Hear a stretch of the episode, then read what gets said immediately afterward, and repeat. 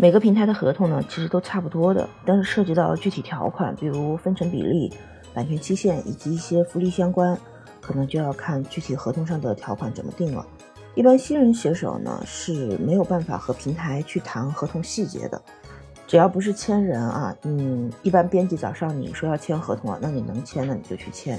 也没有必要太纠结这个事情。大家好，我是小鱼，今天我们继续上一期的话题。来聊聊合同的种类和具体是怎么回事儿，不涉及具体平台和合同条款。如果我说的有不对、不全面的地方呢，也欢迎指正补充。说到合同呢，就要说一下合同类型。一般目前常见的合同类型大致就是三种，一种呢是买断，一种是保底，一种是分成。我们先说一下买断合同啊，这个说起来呢其实挺复杂的。一般能签买断的不是大神文就是扑街文，现在呢也很少有人签这个，因为一旦签了呢，这本小说就跟你彻底没关系了。后面无论是他们在做改编呐、拍剧啊，或者是版权出版呐，都与你这个作者没有关系了，你都拿不到一分钱的。为什么说签这个要么是大神，要么是扑街呢？因为有的平台买断的签字价格啊，它给的很高，比分成和保底呢都要高很多。而且基本上没有什么作者能过签，所以能签买断的呢，基本上都是大神。还有另外一种情况啊，就是有的平台啊买断呢，它只签完本的作品。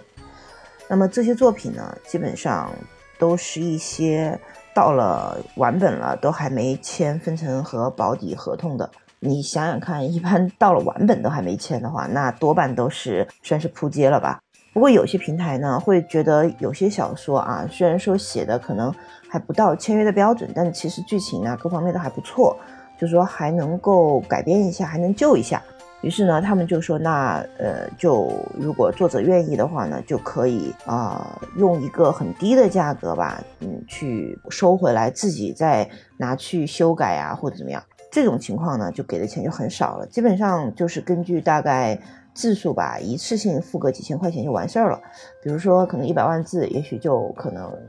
一两千块钱、两三千块钱这样的。而且呢，也也不是说啊，随便写个烂文，然后跟平台说啊，我要签个买断，人家就给你签的，不是这样的。这个还是要看你的作品质量，它肯定是有一定的质量，只是说还没够上那个标准呢，他才会给你签。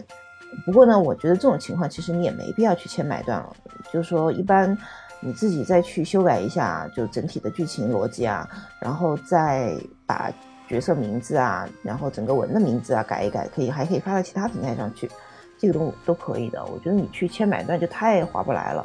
这个就是看个人了啊，也不我不做任何建议，我只是呃说有这么一种方式。那会不会有人在想啊？就是那我明明写的是精品，对吧？写的很好，那网站呢会不会故意不签，就等着看我扑街以后呢来低价买断？我觉得真的没有必要这样阴谋论啊，毕竟现在创作平台那么多，就竞争也是很激烈的。那么这些平台如果想要吸引大神们都来自己家投稿和长期发展的话呢，首先要遵守的一个就是公平合理的原则嘛。那越大的网站，越大的平台，那么它的福利就会越好，这是肯定了的。所以担心平台为了收文故意坑你，呃，小网站会不会这么做我不知道，反正正规的平台是肯定不会这么干的。毕竟人家也不差你这一两篇文，如果真的好的话，人家也会希望你能留下来长期发展，怎么可能会去做一锤子买卖呢？对吧？说完了买断合同啊，我们再来说说保底合同。保底合同呢，就是这个顾名思义了，就是在有保底的基础上呢，外加了一些分成条件，比如保底签字十元分成，这个意思就是说，在每签字十元的基础上呢，如果书的成绩很好，高过了这个价格，平台就会给你额外的奖励。那这个签字多少钱呢？只是举个例子啊，具体多少这个还是要看每个平台的具体条款了。那保底的价格呢，普遍比分成的价格高，而且保底的稿费呢，是从第一个字就可以开始算了，不用等到说上架呀、加微啊，也可以拿到收入。但是保底是很难签的，需要你的历史成绩，也就是以前写过的小说的一些成绩。这些成绩呢，包括订阅数啊，还有你以前拿的稿酬数啊这些。所以这个一般是没有什么，呃，作品的小新人是签不了这个的。而且保底呢也不是什么都好了，就是毕竟签了保底的作者呢是没有办法拿其他奖励的，比如上架奖励啊、完结奖励啊，呃续签奖励啊等等，这些都是分成作者才会有的一些福利。所以我们一般通常签的都是分成合同，因为分成合同呢，一方面门槛相对比较低，而且嗯，它这个福利方面的话也比较好。就是说，你的作品签约上架后啊，作者看到了你的书所有消费的这些钱，包括比方直接消费啊，或者是打赏催更啊等等这些道具消费，会和平台呢按一定的比例去分啊。同时呢，分成合同呢也会有全勤奖，只要达到了平台要求的每天日更多少千字的标准，而且这一个月中间没有断更的情况，那么一个月后呢，你就能够拿到全勤奖励了。这个具体全勤奖励多少，每个平台也是不一样的，大概是在几百元左右吧。就全勤奖励要求的这些每天的固定更新字数呢，也是由网站规定好的。所以大家在开文前啊，可以先去呃看看平台的作家福利那里写出来的一些奖励标准，这些呢都是放在明面上能看到的一些福利啊奖励的东西。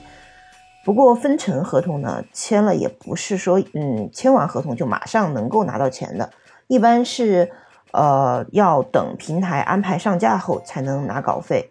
你呢，反正就安心的去正常更新就行了，平台肯定会安排上架的，这个不用担心。所以不管是新写手呢，还是老写手，一般来说都是签的分成合同。反正自己努努力吧，保证日更字数啊，别断更。